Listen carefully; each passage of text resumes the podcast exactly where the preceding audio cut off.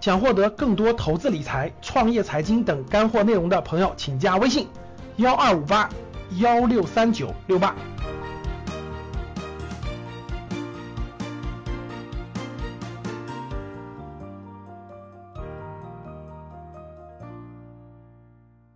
二零一五年年中是我们推出过一版书单，是第一版《格局二零一五版书单》，是五十本书。没有看过的同学，大家去找一找啊，找班主任去要，他会给你的。每一版书单我们都有更新，各位啊，这次更新在百分之七十以上，百分之七十到百分之八十以上。所以呢，这个二零一五的书单也是很有价值的，各位是很有价值的啊，欢迎大家去看一下。然后呢，这个我们更我未来争取每年更新一版，每年更新五十本。那我们现在开始解读二零一七版五十本书单的解读。我们的这个书单，我先一点点讲啊，我分了四个部分，各位。第一模块叫大格局，就是人生要有大格局，对吧？当你看到我所看到的世界，你将重新认识整个世界。所以说呢，第一部分我把它叫做大格局，就是我们要梳理起正确的大格局。第二部分呢是商业智慧，因为格局是商学院，教给大家都是财商智慧、商业智慧。我我比较了解的领域呢，也是跟商业相关的，所以我会在商业智慧方面给大家推荐一些书。第三部分呢是投资理财的啊，我相信这个这个投资理财对于我们教室里的很多中产人群来说呢，都是很关注的，所以呢，我就把。挑了一些投资理财的书籍，也是一些比较经典的一些的推荐给大家。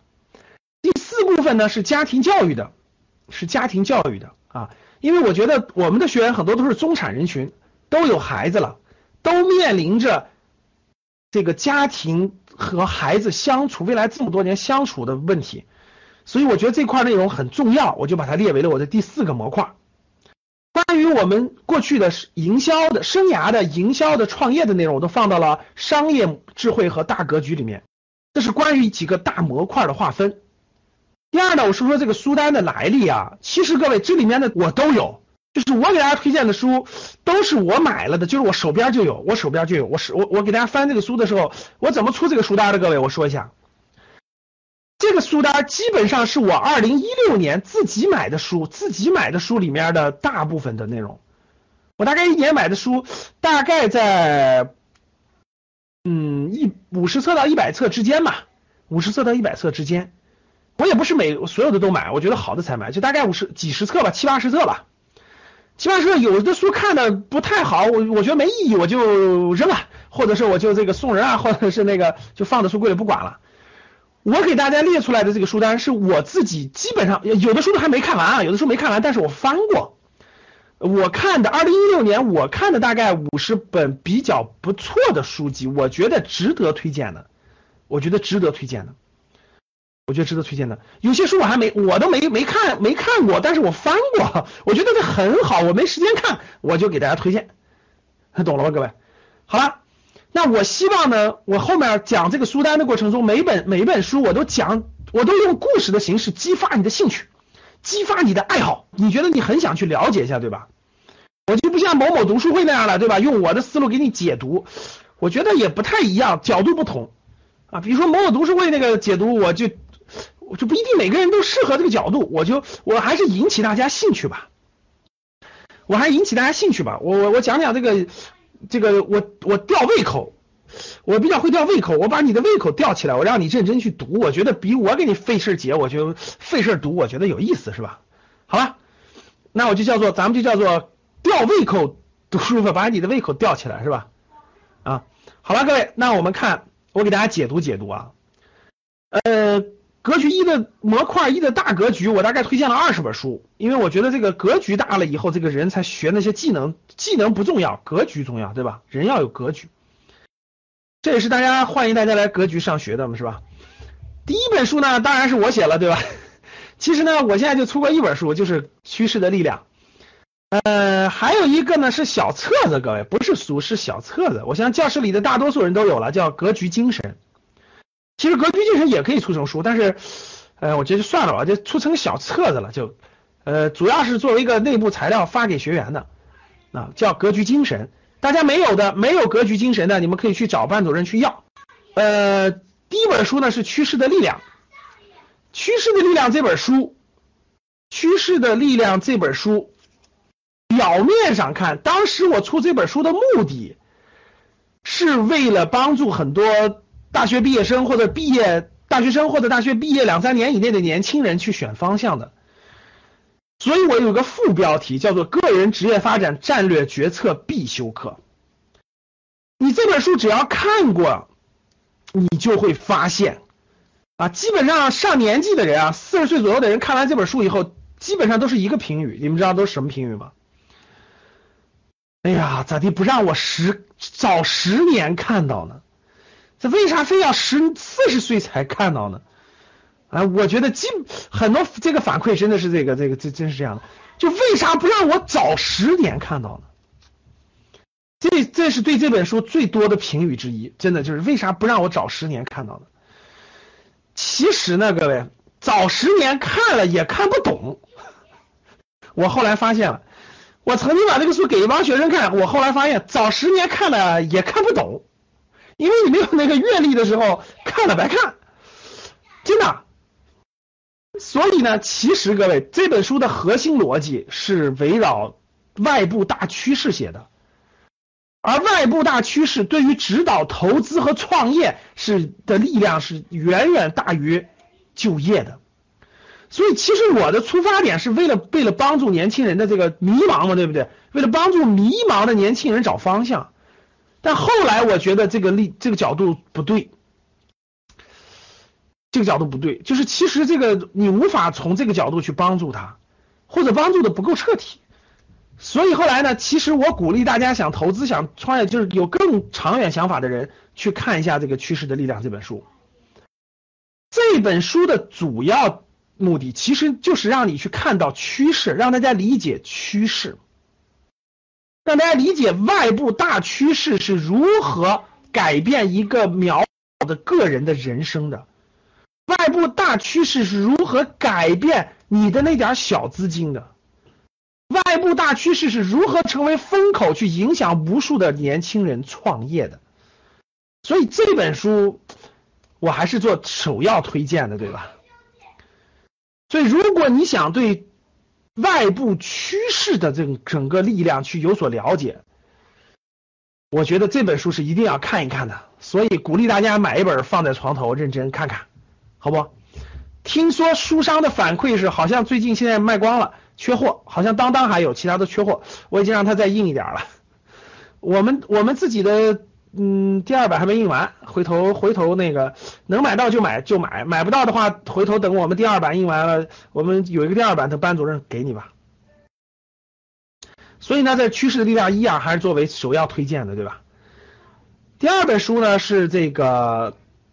这第一本书呢，是我解读完了，希望大家这个有所兴趣吧。第二本书呢，第二本书呢是没有回家的士兵，这本书我也没有呢，这本书我也没收到的，但是它非常非常值得推荐。为什么呢？因为这本书的。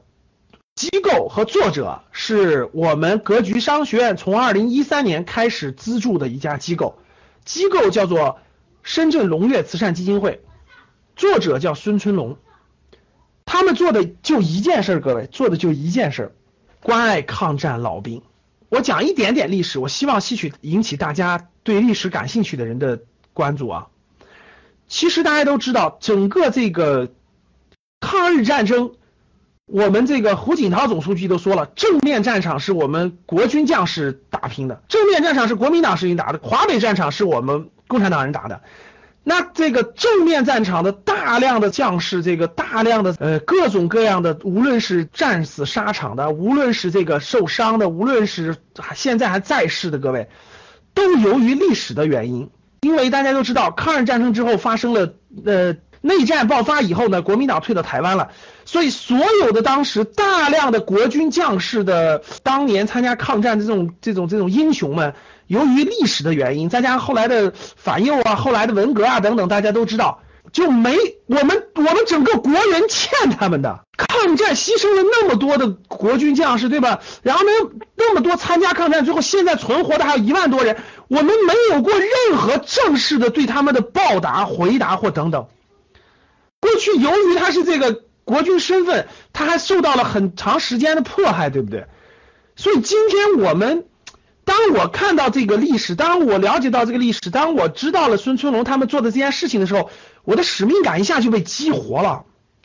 我觉得这个事情不能由于历史的原因而去不去做，他们是历史的英雄。我推荐过大家的这个看那个长沙保卫战，对不对？电视剧的长沙保卫战，大家看完了就知道了，有无穷的。我讲过几个故事，我还想给大家讲一讲台儿庄战役的时候，最打的最激烈的时候，国军的敢死队往上冲的时候，那都选了敢死队了，那敢死队喝完壮行酒了都，最后就一句话。跟领导说，长官，我们就我们知道我们也回不来了，我们就一个希望，希望未来后人能够能够给我们上一炷香，等抗战胜利了，能为我们点一炷香。我问教室里两千多中国人啊，两千四百人，你们为当年台儿庄战役壮烈战死的这些敢死队员们上过香吗？你还记得他们吗？抗战最艰难的缅甸战场，十万远征军，十万远征军撤离野人山的时候，一千五百名伤员，一千五百名伤员，有男有女，都是当时的大学生、高中生，是中国最有素质的远征军。撤离野人山的时候，集体自焚，一千五百人为了不当日军的战俘，全部。烧死！当那个杜聿明路过这一千五百人烧了三天三夜的这个将士的烧的这个遗骸的时候，愧地不起，真的是愧地不起，痛哭流涕，说等未来抗战胜利之后，一定要把他们的遗骨接回家，一定要祭奠他们。现在谁祭奠过各位？谁还祭奠过他们？如果。长沙保卫战里面打完以后，整个那个团死了八百多人。那团长就说了，等胜利的一天，我要去拜访他们的家人，我要让他们的家人知道他们的孩子很英勇。又谁去拜访过他们的家人？宜昌保卫战，张自忠将军牺牲之前说的，等我有一天抗战结束了，我要开一家医院。我要给这些当年上过战场等等人免费去看病，所有的这些都随着历史随着风吹而去了。可是大家知道吗？现在的当年抗战的国军将士还有一万多人在世啊，还有一万多人在世。去年的九三大阅兵，九三大阅兵，我们国家的前面的那么多抗战老兵的车上有很多，我们邀请了很多国军的将士在那个车里面一起受检阅。其实，据我了解的各位，我们不要怪，我们不能怪国家，你不能总说这是国家做的事，跟我没有关系。我有一句话真的打动了我，就是孙春龙说的：“谁是国家？别人是国家吗？你就是自己的国家，你就是国家，你就应该动。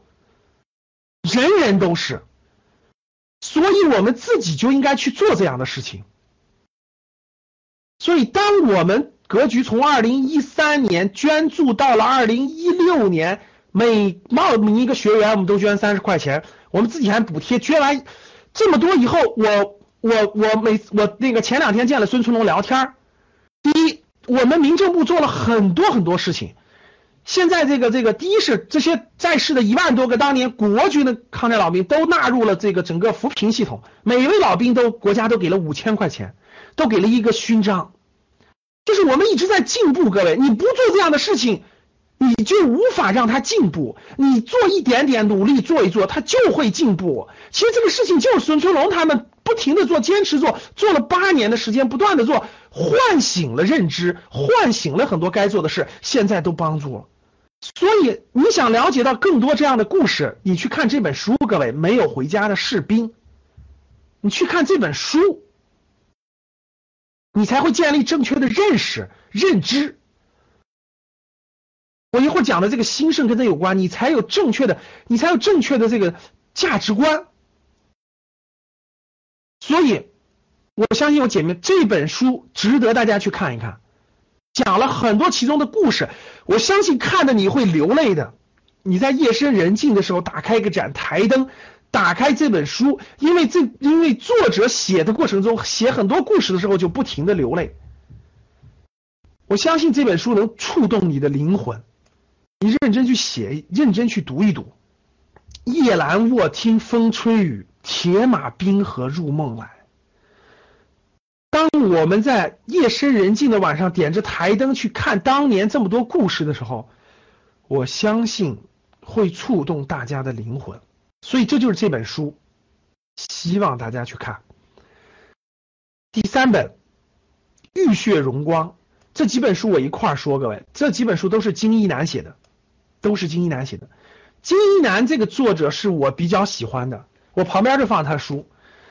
金一南呢，这个大家知道的应该了解，金一南是国防大学的国防大学的这个这个所长，国防大学战略研究所的所长，博士生导师。确实，原来也是高参，就是中中南海高参。然后呢，这个这个写的书呢，我觉得很有水平，很有价值。我大概在几年以前看的第一本书是《走向辉煌》。我是在哪儿看的《走向辉煌》的？各位，我是在那个飞机上，就是我出差的时候，在在在飞机上看了。这有一趟出差的时候，来回去上海出差的路上看完的《走向辉煌》，我非常触动。我第一次看到有人这么去写长征，有人去把长征的更深刻的含义写出来，有人把整个当时的历史背景，我所不知道的，我过去从来没有学就没有不了解的整个的这种我党这些人士的苦难辉煌写出来。我看完以后，真的是我就迅速去看苦难辉煌，我两本结合出来一看，我就确实是，我觉得你能深刻的理解为什么我党。就是我们共产党 那个为什么能够胜利？就那么多尝试，为什么都失败了？从李立三的各种尝试到陈独秀的，为什么他们都失败了？他们走过的路，走过的探索的路，为什么走不通？为什么这些当时的这些年轻人能够有信念、有信仰走下去？我记得我看那个这个这个这个连续剧的时候，我印象特别深刻的一个情节，我特别希望分享给大家。就是在那个长征里头啊，有一段，就是我党这个红军长征的时候，走到那个中攀草原的边上的时候，蒋介石开会嘛，给高高级军领领导人开会说，左边是大山，右边是大山，后边追军，前面是前无古人后没有没有人走过的草原，所以我们一定能把红军这个包围在这儿。结果没过了多久，这个没过了这个多久，那个那个他那个将领回来报告说，报告这个红军。据空军侦察，红军走那个走向了这个这个大草原。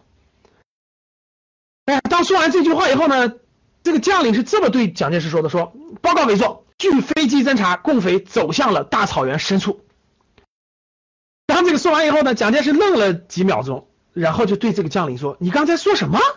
那个人没反应过来，他又说了遍：“你刚才说什么？”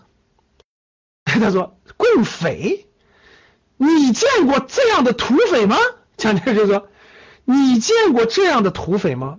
你你过去这两千年见过这样的土匪吗？这么坚定，这么有信仰，这么打都打不灭，追追都追不垮，然后这么有信仰，无论多大的艰难困苦都勇往直前。”他就说：“你见过这样的匪吗？”他自己对那个将领说的，太有触动了，各位。从古的匪有这样的信念吗？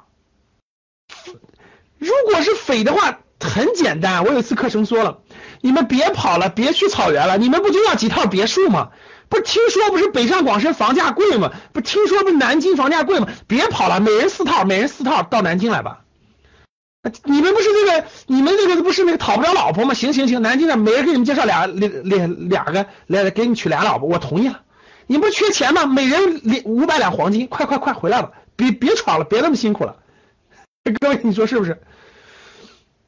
这是，这这这这信仰是完全不一样的。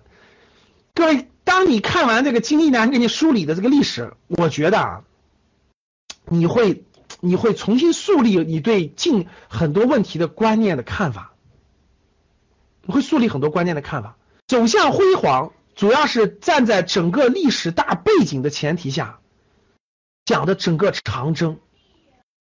然后呢，这个为什么会长征？长征的历程，包括信仰、价值观都讲明白了。苦难辉煌这本书特别好，讲的是整个从我党创办以来，这就整个那个大背景，就是整个中国近代史的大背景。为什么孙中山的失败了？为什么杨元失败了？为什么各个尝试都失败了？为什么这个这个民主共和在中国走不通？为什么这每一个问题都有案例，都给你用虚，就我们都不知道。各位，教室里两千五百多人，其实你们都。其实我们就不知道，或者就不了解为什么不能走那样的，或或我们经常会去问一些，就说一些很很肤浅的话哈，就为什么不能这样？其实你看完《苦难辉煌》这本书，你能找到答案，各位，能找到答案。然后呢，今年还有两本书是《兴盛》《兴盛一》《兴盛二》，哎，我觉得一看这本书，我就一看这个名字，我觉得就他就不愧是军人出身，把握住了这个核心。我给你问一个问题，这这两本《兴盛》解决了一个问题。就是我一直困惑的一个问题，其实这本书就解决了。大家知道解决了什么问题吗？那个我去过那个这个中朝边边界，对吧？我去参观过那个丹东的那个抗美援朝纪念馆，谁去过？各位，谁去参观过那个抗美援朝纪念馆？大家真实了解过，大家就知道这个抗美援朝的部队的这个装。就是那个装备，就是所有的装备、装卸、炮兵，根本没法跟美国比，没法跟联合国军比，对吧？虽然有苏联的支持，那也是差得远的远的。特别是第一场第一战役、第二战役之前都没有都没有苏军的这个武器的支持，就支武器装备那么差，为什么能打赢？你们知道，翻回头来，甲午战争，一八九四年的甲午战争，你要知道那个真实情况，你都气得你鼻子都歪了。一八九四年的甲午战争，你知道清军用的是什么枪、什么炮吗？清军的用的是用的是这个毛进口的毛瑟枪，德国的德鲁克大炮、克虏伯大炮。那日本用的是小山野枪、小小山野炮，那根本就嗯，当时清军的步枪是六连发，你知道吗？啪啪啪啪六连发，上一次子弹能打六连发。小日本的是三一个咔嚓一个一个的。对呀，什么春天步枪、山野炮，那德国的毛瑟枪、德国的克虏伯大炮，无论人数、无论枪械，各位都比小日本强的不知道多少倍。无论是海军、陆军、炮兵，就我问大家，为什么？你看，同样是中国人，同样是血肉之躯、黄种、黄皮肤的中国人，同样在朝鲜打。你看到什么结局？各位，武器装备是天壤之别呀！这是朝鲜战争武器装备，这怎么能跟联合国军比呢？别开玩笑了，对吧？然后这个这个这这这甲午战争比小日本高的不是一个档次。你看看来，结局完全是不一样的。其实不要说什么其他的，什么什么这别的东西，其实大家看了这本书就理解了。你大家想知道什么原因吗？核心原因吗？就一件事，就是兴盛，就是兴盛。我觉得就毛泽东说的一句话，毛泽东说战争的战争有几大因素，对吧？第一大因素就是你的这个这个这个战争的这种这种信念和这种必胜的信心，然后才是武器装备等等等等，说的很清晰。